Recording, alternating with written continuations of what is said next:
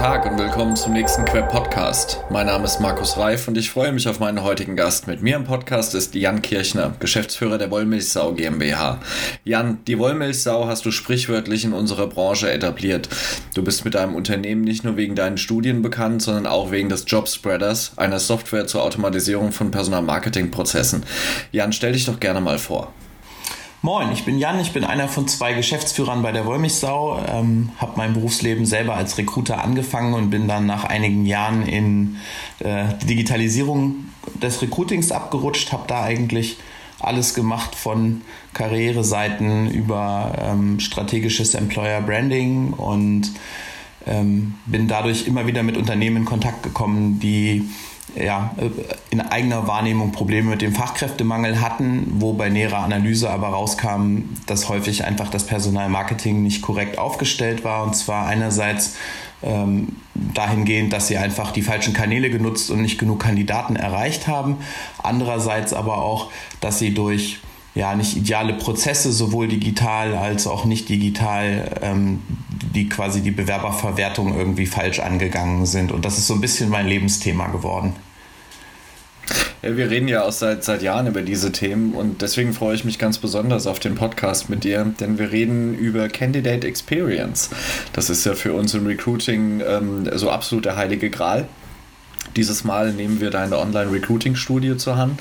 Jan, seit 2013 hinterfragst du mit deinem Team regelmäßig den Status quo der Großkonzerne rund um deren Karriereseite, ähm, über die Jobbörse und Stellenanzeigen sowie deren Bewerbungsformular. Gib uns doch mal einen Überblick.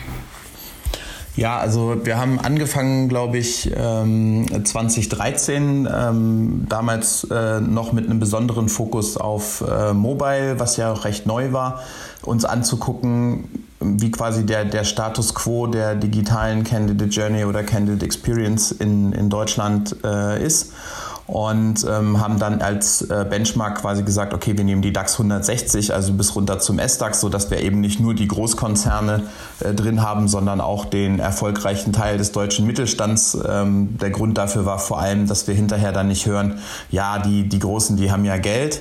Äh, und interessant ist dabei auch eigentlich, dass ähm, die Größe gar nicht das entscheidende Kriterium ist. Also teilweise hat man eher den Eindruck, dass Größe eigentlich hinderlich ist dabei. Ähm, die Candidate Experience äh, vernünftig hinzukriegen.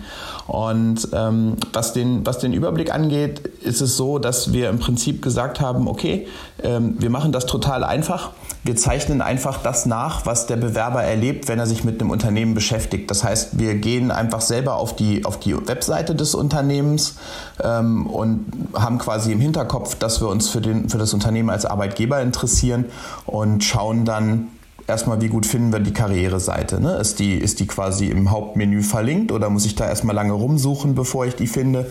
Wenn wir dann auf der Karriereseite sind, dann ähm, gucken wir mal, ob das auch mit dem Handy geht und ähm, stellen uns vor, dass wir eben da als, als mobil suchender Kandidat äh, dann gerne die, die Jobbörse finden möchten, um, um sich eben auch einen passenden Job rauszusuchen. Und dann probieren wir im Prinzip uns auch digital zu bewerben. Ähm, und das erfassen wir dann. Wir haben dann noch so ein paar andere Kriterien. Das ist dann so Länge der Bewerbungsformulare. Gibt es eine One-Click-Möglichkeit? Muss ich mich irgendwie, habe ich einen Login-Zwang? Ähm, und ja, das bewerten wir. Und ähm, das Ergebnis ist tatsächlich, das äh, können wir vielleicht schon so ein bisschen vorwegschicken. Also für mich unverständlicherweise immer noch total vorbei an der Realität. Also dafür, dass wir inzwischen äh, in vielen Bereichen 60 Prozent mobil agierender Bewerber haben, ähm, ist es so, dass ich mich nach wie vor ähm, nur bei jedem zweiten Unternehmen überhaupt mobil bewerben kann. Und das ist für mich wirklich nur deswegen auch unverständlich, weil wir einfach, wenn wir uns dann quasi die Fachkräfteengpasslage und teilweise auch Mangellage in vielen Branchen angucken, ich einfach nicht nachvollziehen kann, warum man nicht wenigstens in den Prozess investiert, um halt die, die dann da sind, wenigstens vernünftig abzuholen. Ja, du unterstreichst ja mit deiner Studie auch viele dieser Thesen, die schon seit Jahren und Jahrzehnten im Recruiting gelten. Also zum einen, äh, wie attrahiere ich Bewerber, die zumindest schon mal da sind? Das ist eigentlich ein No-Brainer am Ende. Also jemand, der auf der Website schon ist und sowieso nach Karriere sucht, den ordentlich durch den Prozess zu bekommen, sollte eigentlich selbstverständlich sein. Deswegen ist ja Candidate Experience auch so wichtig im Bewerbungsprozess. Ähm, und wir machen halt manchmal Dinge, die, die völlig obskur sind. Ähm, Du hast in deiner Studie ähm, dargelegt, dass 87 Prozent der untersuchten Webseiten einen eigenen Navigationspunkt Karriere oder Jobs direkt auf der Startseite haben. Ist das aus deiner Sicht ausschlaggebend? Ähm, ja, das ist insofern ausschlaggebend. Ähm, es gibt diese häufig beim Relaunch von, von Webseiten im Konzernkontext äh, lancierte Meinung, es sei ja gelerntes Verhalten, dass die Jobs unten im Futter, also gleich rechts hinter dem Impressum verlinkt sind. Ähm, aus der Erfahrung von jemandem, der sieben Jahre lang eine Digitalagentur betrieben hat mit Recruiting-Fokus, weiß ich, dass das nicht so ist. Ähm, es muss uns halt klar sein, dass, dass ein Großteil der Bewerber äh, das nur alle paar Jahre tun und die sind eben keine Spezialisten im Aufbau von Webseiten und wenn die das halt nicht schnell finden, dann gehen die halt wieder zurück in die Google-Suche, wo sie hergekommen sind und suchen sich einfach die nächste Seite, die halt sie schneller zum Ziel führt. Und warum das auch so wichtig ist, ist, dass ähm, der Link im Hauptmenü ist eigentlich vor allem für Kandidaten da, die wir äh, als aus der Online-Marketing-Perspektive als Direct Traffic bezeichnen. Und das sind Menschen, die sich quasi schon vorab für ein Unternehmen entschieden haben und dann gezielt nach Jobs suchen. Ähm, das, das heißt, das ist äh, eigentlich Arbeitgeber-Markentraffic. Und ähm, wenn die dann kommen und wollen sich bei uns bewerben, die haben in der Praxis äh, vereinfacht gesprochen eine doppelt so hohe Bewerbungswahrscheinlichkeit wie Menschen, die wir extern auf anderen Plattformen ansprechen. Ähm, wenn die das dann aber nicht finden, dann wird es halt sehr schnell eine enttäuschte Liebe. Und ähm, da die quasi kostenlos kommen, ist es halt umso, ja, umso, umso schlechter für uns, wenn wir die nicht erreichen. Und deswegen ist dieser Link im, im Hauptmenü wirklich so wichtig und halt auch kein Nice to have. Also jedenfalls nicht, wenn man sein Budget schonen will. Ja, in der Tat. Und jeder weiß, du hast ja die Engpassvakanzen angesprochen. Ähm, in der Regel habe ich bei den Engpassvakanzen jetzt keinen großen Direct Traffic von Kandidaten, die auf meiner Website nach dem Karrierebutton suchen, ähm, sondern da muss ich tatsächlich rausgehen an die Zielgruppe und muss die aktiv ansprechen. Ähm, da gibt es ja eine ganze Menge zu tun. Und für, für alle Zielgruppen muss ich ja auch meine Candidate Experience entsprechend aufbauen. Du hast, du hast einen Punkt angesprochen, lieber Jan, ähm, dass Mobile Recruiting viel wichtiger wird. Und äh, du hast eine Zahl der 60 Prozent ähm, mobile aktiven, ähm, latent suchenden Kandidaten angesprochen.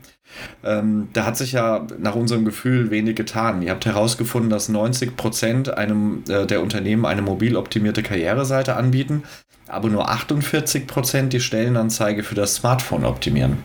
Ja, äh, das ist tatsächlich auch der, der, große, äh, der große Bruch und ähm, das ist tatsächlich fast immer an dieser Stelle. Also ich habe ja gesagt, wir machen das seit 2013 und äh, bei der Mobiloptimierung der Karriereseite selbst, also des Informationsteils, hat sich viel getan, weil sich im Prinzip in der Zeit eigentlich die meisten Corporate Pages ähm, auf, auf responsive ähm, umgestellt haben. Inzwischen, äh, in den Jahren dazwischen gab es manchmal auch einfach getrennte Desktop- und Mobile-Versionen, was am Ende auch okay war.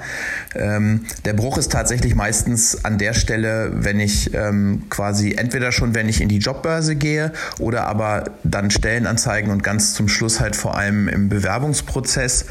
Ähm, ich habe Jahre gebraucht, um die Ursache dafür zu verstehen, weil es aus meiner Perspektive total sinnfrei ist, wenn ich eine Karriereseite relaunche und mache die dann äh, responsive oder mobil optimiert, ähm, habe aber gleichzeitig den entscheidenden Teil, nämlich die Jobbörse eben äh, nicht mobil optimiert oder responsive. Und ähm, die Lösung ist eigentlich ähm, die folgende, und zwar liegt es an der Drittanbieter-Software, die Unternehmen benutzen und äh, so sprich an den Bewerbermanagementsystemen. Und was, wie, so wie ich das inzwischen interpretiere, ist es halt so, dass das Software ist, die ganz häufig aus dem Bereich ähm, Personalverwaltung stammt und ähm, die haben einfach nicht diesen Sinn für, für Marketing, die haben keinen Sinn für Nutzer-Experience. Also wer halt Endkundensoftware und Verwaltungssoftware beides benutzt, äh, der versteht es auch sofort, weil letzten Endes ist meistens die Verwaltungssoftware die, die nicht so nutzerfreundlich ist. Dafür kann die ganz toll viele Prozesse. Das Problem ist nur, dass wir das beim Bewerber halt genau andersrum sehen müssen. Der Bewerber ist halt ein Kunde und der hat eine Erwartungshaltung, die halt von One-Click-Shopping bei Amazon bestimmt wird und ähm, was er dann kriegt, ist im Prinzip die Bewerbungsqualität eines Vorsteueranmeldungsformulars und äh, das crasht halt ja. total. Ist ein schöner, verstaubter, bürokratischer äh, Analogie, ja, auf jeden Fall. Ich meine, du, du sprichst ja die Dinge an, mit denen ähm, die Großkonzerne hadern. Du hast ja vorhin diese These aufgestellt, dass äh, Größe allein nicht entscheidet über eine optimale Candidate Experience. Hintergrund ist natürlich auch die Drittbieter an Software, ähm, die, äh, die du gerade genannt hast. Dazu zählt auch die unterschiedliche Verantwortlichkeit im Unternehmen. Wer ist eigentlich für genau. die Karriereseite zuständig? Äh, in vielen Unternehmen ähm, ist alles, was Recruitment Marketing angeht, Teil des Marketings die Personalbeschaffung ist äh, Recruiting in der Personalabteilung. Ähm, es gibt ja alle möglichen Organisationsformen, aber am Ende sind es ähm, widerstreitende Interessen, die innerhalb des Unternehmens um den Kandidaten sich bemühen. Nämlich einmal tolles Marketing, also der Kandidat fühlt sich angesprochen, will sich auch bewerben und dann kommst du halt mit, mit Taleo, SAP oder anderen Systemen um die Ecke, die halt äh, ein User-Design haben, wie bei Karstadt auf der Rolltreppe designt. Ja, ja, das ist tatsächlich ein großes Problem. Also diese Silo-Thematik. Ähm das habe ich auch in den letzten Jahren erst verstanden, je tiefer ich halt in die einzelnen Unternehmen dann eintauchen konnte und äh, dann wirklich auch mal mit, mit Personal, mit Personalmarketing, mit Marketing, Unternehmenskommunikation und häufig dann ja auch noch der IT, teilweise in der Sonderausprägung der HR-IT, die es ja inzwischen zumindest auch gibt, gesprochen habe und dann halt merke, das ein Teil des Problems ist. Also technisch ist es meistens bei den, nicht bei allen, aber bei, bei einigen Systemen, die oft hier in unserer Studie schlecht abschneiden, eigentlich schon möglich zu sagen, naja gut, die Standardlösung, also die iFrame-Jobbörse, die die kostenlos mitliefern, die ist zwar Mist, aber ich könnte halt super einfach mir einfach von meiner Webagentur da halt ein Frontend bauen lassen, eine Datenbank dahinter schieben und die über einen XML-Feed mit den Jobs füttern aus dem System. Und ähm, das mag jetzt komplizierter klingen, aber für jemanden, der halt jeden Tag Internet Internetseiten designt, ist das halt eine absolute Standardaufgabe. Und ähm, deswegen ist es halt auch so unverständlich, warum das im Prinzip in einem großen Unternehmen nicht abbildbar ist, weil das sind keine exorbitanten Kosten, sondern es ist einfach ganz normal. Das kann man auch direkt mit in den Webseiten-Briefing reinschreiben. Damit kann man halt im Prinzip die, die Candidate Journey wieder komplett in den eigenen Hoheitsbereich rüberholen. Und ähm, der Grund, warum das nicht passiert, ist, weil eben auch teilweise das über die Budgettöpfe getrennt ist. Das heißt, nicht HR bezahlt ihr ETS, sondern teilweise liegt es zum Beispiel bei der IT. Ähm, nur versteht dann die IT natürlich nicht, warum sie aus ihrem Budget äh, jetzt eine Sonderanfertigung äh, quasi der Jobbörse bezahlen sollen, ähm, wenn doch HR eigentlich schon eine hat. Und äh, dann sitzt man da und denkt, ey Leute, ihr streitet hier halt irgendwie um 50 oder 100.000 Euro. Aber wenn man jetzt wieder die Querverbindung schlägt zu, wir haben 60 Prozent Mobile Traffic und von denen ekeln wir im Prinzip direkt 90 Prozent wieder raus. Und das bedeutet halt auch, dass wir von jedem Personalmarketing-Euro, ähm, also irgendwo zwischen 50 und 60 Cent, können wir auch genauso gut aus dem Fenster schmeißen und das halt in der Zeitung ankündigen. Das bringt am Ende mehr Ergebnis. Und das ist jetzt halt, das mag jetzt sehr zugespitzt klingen, aber das ist einfach die Realität. Und äh, das bringt halt noch einen anderen Wert. Also wir haben ähm, auch angefangen, jetzt in den letzten Jahren ähm, zu untersuchen, wie viele Unternehmen Analytics-Software nutzen. Und es ist ganz spannend. Es ist zwar in 70 Prozent der Fälle Analytics-Software auf der Seite installiert. Wir wissen aber aus der Personalmarketing-Praxis, dass maximal 10 Prozent der Unternehmen überhaupt Analytics-Software nutzen. Und deswegen äh, ist tatsächlich das Verständnis, dass ähm, die Abbruchraten so immens sind, wenn jemand mobile kommt und das nicht hat, das ist einfach gar nicht da. Sprich, es hat niemand im Unternehmen so richtig das Bewusstsein dafür, dass äh, in einem Wahnsinnsausmaß äh, im Prinzip einfach Budget verschwendet wird. Und das wäre ja auch kein Problem, wenn wir genug Kandidaten hätten und auch genug Budget, aber im Endergebnis ist in der Praxis beides nicht der Fall. Und das ist eigentlich dann so ein bisschen das, äh, wo wir halt auch nicht verstehen, weil man muss ganz ehrlich sagen, in den letzten fünf Jahren hat sich im Prinzip auf der entscheidenden Seite, also sprich bei den Jobbörsen, bei den Stellenanzeigen und beim Bewerbungsformular gar nichts getan. Das Einzige, was sich verbessert hat, ist quasi die mobile Optimierung der Karriereseiten selbst, wobei ich persönlich sagen muss, im Jahr 2020 finde ich 90 Prozent persönlich eigentlich auch ein bisschen wenig, weil man sich fragt, was ist mit den 16 anderen Unternehmen? In welcher Zeit leben die eigentlich? Ja, das stimmt. Ähm, du, hast, du hast über deine Studie eindrucksvoll dargelegt, wo eigentlich der Bruch in der Candidate Experience ist, nämlich beim Bewerbungsformular. Und in deiner Studie zeigst du auch, dass im Durchschnitt neun Pflichtfelder im Bewerbungsformular vorhanden sind. Ist das aus deiner Sicht viel oder wenig? Ich würde sagen, dass das tendenziell mehr ist als nötig. Also in der, in der Praxis ist es ja so, wir hatten, ähm, unser Rekordhalter hat 18 Pflichtfelder 18. Ähm, 18 Pflichtfelder, also das Formular an sich hat, glaube ich, noch ein paar mehr. Ähm, und, und 9 ist der Durchschnitt. Jetzt ist natürlich Durchschnitt immer ein bisschen schwierig, weil das meistens ja bedeutet, dass wir halt äh, ein paar haben, die, die zweistellig sind, ähm, teilweise eben auch deutlich. Und dann wieder andere, die halt sagen, okay, wir brauchen Vorname, Nachname, E-Mail und äh, vielleicht noch ein CV. Und dann habe ich halt vier Pflichtfelder, das ist für mich total okay. Ähm, wo ich persönlich, ähm, also zunehmend eigentlich kein Verständnis mehr habe, ist auch wieder vor dem Hintergrund Mobile die alte Anschreiben-Thematik, über die wir jetzt auch alle schon seit fast zehn Jahren diskutieren, weil man auch da sagen muss, wenn ich ähm, jemanden habe, der über ein Handy kommt ähm, und ich würde jetzt mal den, den klischeebehafteten äh, IT-Spezialisten nehmen, der sowieso vielleicht keinen Bock hat, so viel rumzuschwafeln und eh nicht weiß, was er in so ein Anschreiben packen soll, ähm, den dann über ein Pflichtfeld zum Anschreiben zu nötigen. Also im Prinzip könnte ich ihn auch selber direkt aus dem Prozess kicken. Das läuft am Ende meistens in der Praxis aufs Gleiche raus. Vielleicht da nochmal eine Zahl, die nicht in unserer Studie steht, die ich aber aus der Praxis kenne. Es ist im Schnitt, also jetzt auch einmal quer durch die Bank so, dass ohnehin nur ein Drittel der Leute, die eine Bewerbung startet, die auch abschließt. Also das ist sowieso schon so eine Situation. Und, und das ist halt eben ähm, einfach eine, eine katastrophale Verwertungsquote. Und wenn wir uns jetzt überlegen und auch nochmal wieder an den E-Commerce denken, ähm, dass wenn ich quasi einen Shop aufgemacht habe, ich habe halt irgendwas ähm, in, in den Warenkorb gelegt und will dann gehen, dann kriege ich da Notifications, hey, äh, Vorsicht, du brichst das hier ab, willst du das wirklich, komm, hier ist nochmal irgendwie ein Invite-Code, wenn du jetzt abschließt oder so. Die versuchen halt wirklich ihre Kunden einzubauen einzutüten. Und von denen können wir einfach echt viel lernen, ähm, weil wir lassen sie einfach gehen und das eben halt auch oft wirklich mutwillig. Ja, dann kommen wir doch mal zu einem wichtigen Stock in der Speiche, den du über deine Studie gezeigt hast, nämlich den Login-Zwang bei der Bewerbung. Was, was hältst du davon?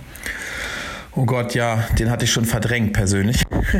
ähm, ja, wir sind tatsächlich äh, dazu gekommen, dass von den 160 untersuchten Unternehmen ähm, 37 Prozent den Bewerber zwingen, sich vor der Bewerbung mit den im Durchschnitt neuen Pflichtfeldern ähm, dann auch noch, noch zu registrieren. Das heißt, sich also erstmal einen Bewerber-Account einzurichten.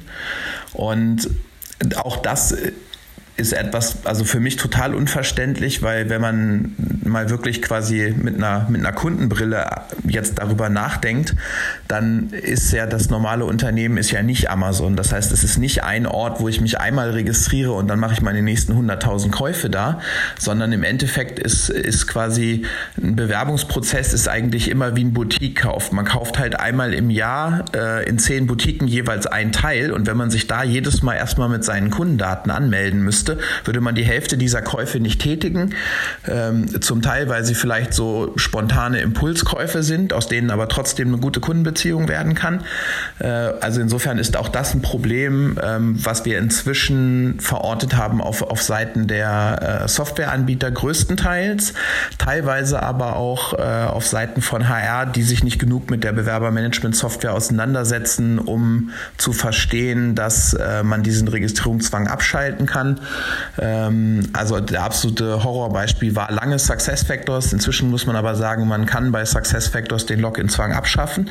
Wir wissen aber aus der Praxis, dass es auch einfach teilweise an Widerständen innerhalb des Unternehmens liegt, ähm, weil man einfach möchte, dass die Bewerber halt eine ordentliche ID da im Hintergrund haben und ähm, dass die das updaten können. Die Frage, wie oft das in der Praxis stattfindet, äh, kriegt man im Normalfall nicht beantwortet, wenn man sie stellt.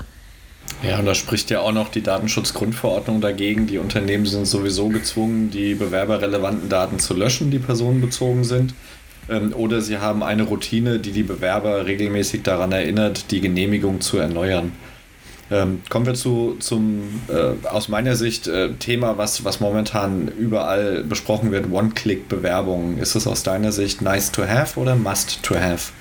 Ähm, also tatsächlich ist das äh, aus meiner Sicht ein Thema, wo ich sagen würde, dass das ist nice to have. Ähm, ich bin ja sonst äh, doch eher fordernd, ähm, aber da muss man halt auch ganz ehrlich sagen, wenn man sich anguckt, wie das in der Realität umgesetzt werden kann, dann habe ich halt die Möglichkeit, äh, das über Xing oder LinkedIn Profile zu erledigen oder halt über einen CV-Parser. Ähm, ja, die sind schon viel besser geworden, aber alles erkennen die auch nicht.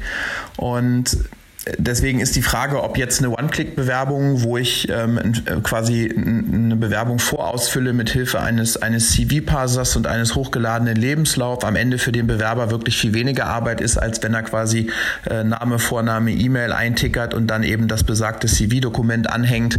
Äh, da bin ich persönlich relativ neutral. Ähm, es ist natürlich schön, aber auch da muss man sagen, in dem Moment, wo wir alle aus unserer Bürobubble rauskommen, äh, ist es halt mit den Xing und den LinkedIn-Profilen sowieso nicht mehr so weit her, äh, weswegen das halt auch Lösungen sind, die sowieso nicht für alle funktionieren. Insofern, ähm, da gibt es einfach auch noch keinen einheitlichen Standard und ich persönlich finde eben ähm, diese klassische Vierfelder-Logik auch total okay. Ich glaube, das ist ähm, ein, ein, wunderbares Thema für einer der, der, zukünftigen Podcasts, nämlich Maschinenlesbarkeit von Lebensläufen. da sind uns die angelsächsischen Lebensläufe im Aufbau und der Struktur und auch der Parsing-Möglichkeit auf einer technologischen Ebene viel weiter voraus, als das in Deutschland der Fall ist. Ähm, du hast diesen CV-Parser angesprochen. Wie oft passt man seinen Lebenslauf und dann steht bei Titel dann irgendwie die Postleitzahl drin? Ja, also tatsächlich, man muss schon sagen, dass die, dass die inzwischen wirklich ähm, Genauigkeitsgrade haben, die gut sind, aber eben genau wie du sagst, das funktioniert im, im englischsprachigen Raum besser, was aber auch einfach daran liegt, dass wir halt ähm, aufgrund der deutschen Sprache äh, alleine das Gender-Thema ähm, halt äh, eins ist, wo der Parser halt immer doppelt so viel lernen muss und wo je nach Schreibweise auch einfach immer wieder ähm, Fehlerpotenzial ist. Ne? Also es ist halt, was man sich ja einfach klar machen muss, ist, dass ein Parser halt ein Automatismus ist. Es ist halt ein Algorithmus, der vorher auf was programmiert wird, der hat keine kognitiven Fähigkeiten. Und wenn ich dann halt sage, ich habe irgendwie Maschinenbau äh, minus ing Punkt. Und davon alleine diesen Jobtitel kann man wahrscheinlich in zehn verschiedenen Varianten schreiben, auch mit unterschiedlicher Groß- und Kleinschreibung und unterschiedlichen Trennelementen. Und das ist natürlich für einen Parser sehr, sehr schwierig. Und ähm, das sind Probleme, die du halt in der englischen Sprache einfach nicht hast, weswegen es viel einfacher ist, ähm, sowas zu automatisieren. Da wir selber mit dem Jobspreader ja unter anderem einen Algorithmus ähm, äh, gebaut haben und auch pflegen, der ähm, Jobtitel analysiert und dann halt ein Feedback gibt, was man daran optimieren kann, weiß ich auch, dass ähm, immer wenn du denkst, jetzt hast du alle Fehler gesehen, kommt ein neuer.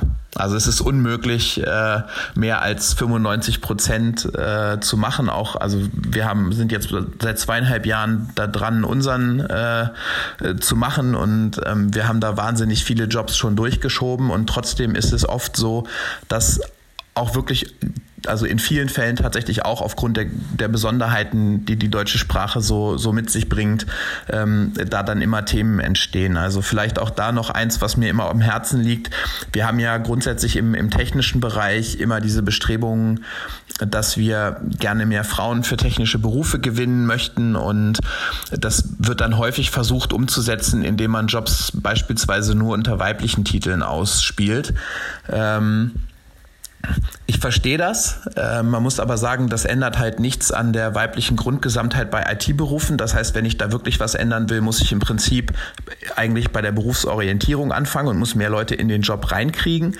Und ähm, es ist auch wenn man jetzt an die Ausspielung hinten raus äh, denkt, niemandem damit geholfen, ähm, sondern was ich dann machen muss, ist, dann muss ich halt den Job zweimal ausschreiben. Das ist jetzt was, was wir im, im Jobspreader auch über den Automatismus machen. Das heißt, wir trennen die Jobs quasi nochmal auf, nachdem wir sie von der Webseite holen und können dann eben so Geschlechtervarianten ausspielen, aber genauso halt auch ähm, Jobtitel-Synonyme. Die meisten Jobs gerade im, im White-Collar-Bereich in der inzwischen komplexen Arbeitswelt haben sowieso mehrere mögliche Titel Titel, was auch ein Teil des Verteilungsproblems am Arbeitsmarkt ist, ähm, weil wir haben ohnehin eine Engpasslage und ähm, wenn man dann den Bewerber fragt, hey, unter welchen Begriffen suchst du nach Jobs? Wenn ich drei Bewerber frage, werde ich drei verschiedene Keywords genannt bekommen. Ich habe aber nur einen Jobtitel und das ist halt eh ein Problem. Und auch dieses Problem ist in Deutschland und am deutschen Arbeitsmarkt viel stärker ausgeprägt, als das im englischsprachigen Raum ist. Ja, dann äh, lass uns doch als letzte Frage mal über Automatisierung im Recruiting reden. Ähm, ja, super spannend. Ähm, ich glaube, da wird sehr, sehr viel kommen in den nächsten Jahren. Ähm, ich sehe das im Prinzip äh, ein bisschen zweigeteilt. Zum einen glaube ich, dass ein, ein großer Teil der ähm, administrativen Aufgaben ähm, automatisiert werden wird. Und ähm, ich weiß inzwischen auch, dass das jetzt keine abgefahrene Zukunftsmusik ist, sondern äh, in den letzten drei Jahren hat äh, die Robotic Process Automation ähm, sehr stark an Boden gewonnen. Das ist im Prinzip ähm, so eine Art komplizierter Form von, was viele als Excel-Makro kennen. Ähm, das heißt, ich kann einen, einen Softwarebot äh, darauf programmieren, ähm, einen Prozess, den, den ein Mensch äh, quasi am, am Rechner macht. Also beispielsweise, ich habe jemanden eingestellt und der muss jetzt vom Hire in den Onboarding-Prozess überführt werden und ich muss ihm halt Visitenkarten bestellen, einen Rechner anfordern, äh, irgendwie dafür sorgen, dass er einen Arbeitsplatz kriegt und dafür muss ich drei oder vier verschiedene Systeme aufmachen. Das kann man halt heute automatisieren automatisieren. Und ähm, da gibt es dann die Möglichkeit, das voll zu automatisieren oder aber auch quasi man, also manuell dann noch, noch auszulösen. Das heißt, ähm, ich gehe beispielsweise in mein ganz normales Bewerbermanagementsystem, habe eben jetzt den Hire getätigt, so jetzt ist die Person halt im entsprechenden Feld und sage dann dem Bot, hey, ähm, bitte löse mal den Onboarding-Prozess aus. So und in dem Moment läuft das alles automatisch und der kann automatisch E-Mails an irgendwen verschicken, der kann Formulare ausfüllen ähm, und das alles tun. Das heißt, dieser ganze Bereich, der wird in den nächsten Jahren auf jeden Fall automatisiert werden.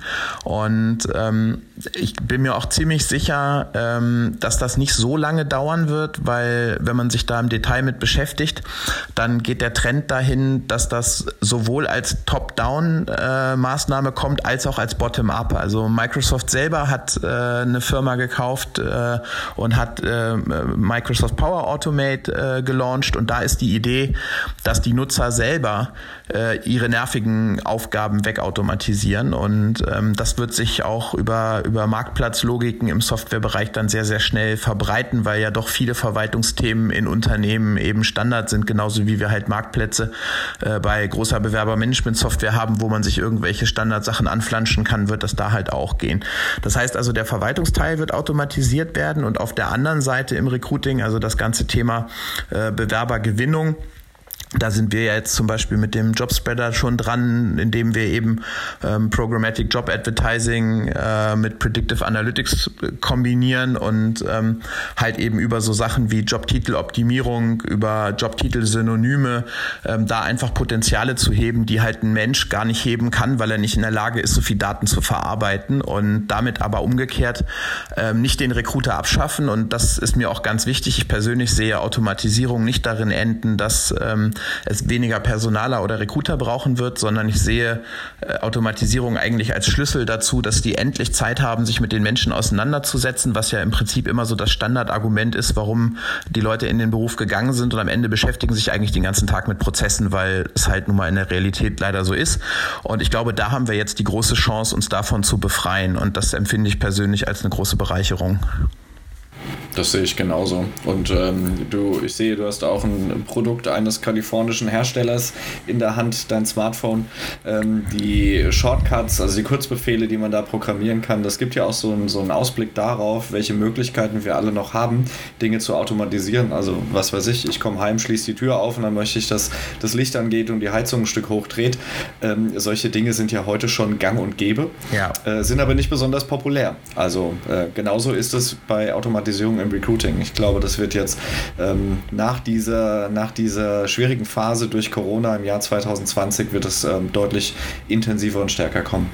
Ja, ich, also das bestimmt. Ähm, ich glaube aber auch, dass das tatsächlich auch daran liegt, dass ähm, aktuell halt noch, noch nicht so eine richtige Vorstellung äh, davon herrscht. Wir haben jetzt äh, im September auf einer Konferenz tatsächlich mal gezeigt, wie so ein RPA-Bot arbeitet und haben mit einer befreundeten Firma zusammen ähm, eben genau mal so einen Onboarding-Prozess nachgebaut ähm, oder auch äh, das ganze Thema Standardbescheinigungen, was ja in, gerade in größeren Unternehmen auch einfach äh, was ist, wo sich dann halt die, die äh, quasi der, der Employee Service irgendwie mit auseinandersetzen muss. Und ähm, ja, das lässt sich halt inzwischen alles automatisieren, damit auch beschleunigen. Das heißt, ich kriege auch einfach die Servicequalität gesteigert. Und das Spannende für mich war, dass das Feedback darauf äh, eigentlich eher positive Überraschung war. Da kam eigentlich keiner und hat gesagt, boah, jetzt ist mein Job weg, äh, weil im Endeffekt die einzigen Jobs, die überhaupt, wenn verschwinden, sind halt wirklich Jobs, die zu 100 Prozent administrativ sind und ähm, auch kein anderes Potenzial haben, sich zu entwickeln. Aber ähm, das ist ja schon ein Fehler, der damals bei der Diskussion über diese Studie von Osborne und Fry 2013 und 2017 kam, die gesagt haben, äh, wir haben das mal untersucht bei, ich glaube, 700 Jobs und wir haben festgestellt, 47 Prozent der Tätigkeiten lassen sich automatisieren. Und in der journalistischen Diskussion ist daraus geworden, die Hälfte aller Jobs ist über. Aber das ist ja Quatsch, weil im Grunde ist halt die Hälfte der Tätigkeiten über, aber die Jobs sind immer noch da. Und eben die anderen 53 Prozent, die lassen sich halt nicht automatisieren. Und wenn man sich das im Detail anguckt für die Personalberufe, ähm, dann ist es also zum Beispiel auch so, dass, dass es halt wirklich einfach nur die administrativen Sachen sind und der ganze Rest hat eine total schlechte Automatisierbarkeit, weil er im Grunde nur sehr eingeschränkt einer Prozesslogik folgt. Aber ja, ich denke, wir dürfen da gespannt sein. Das sind auf jeden Fall Aussichten, dass uns im Recruiting nicht langweilig werden wird. Ähm, lieber Jan, ich danke dir für deine Zeit. Das hat mir echt viel Freude bereitet und hoffe, du hattest auch deinen Spaß. Ich hatte unbedingt meinen Spaß und äh, jetzt können wir hier zu den, äh, zu den Off-Notes kommen und äh, ich stoppe jetzt mal meine Aufnahme. Das war der Quer-Podcast mit Jan Kirchner von der Wollmilchsau. Die Wollmilchsau erreicht ihr übrigens über www.wollmilchsau.de. Einen schönen Tag und viel Erfolg bei deiner Arbeit.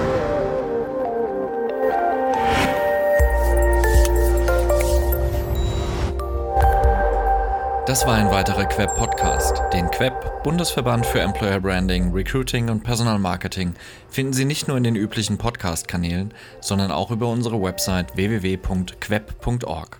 Vielen Dank fürs Zuhören. Ich verabschiede mich, Ihr Markus Reif und der Queb Quality Employer Branding.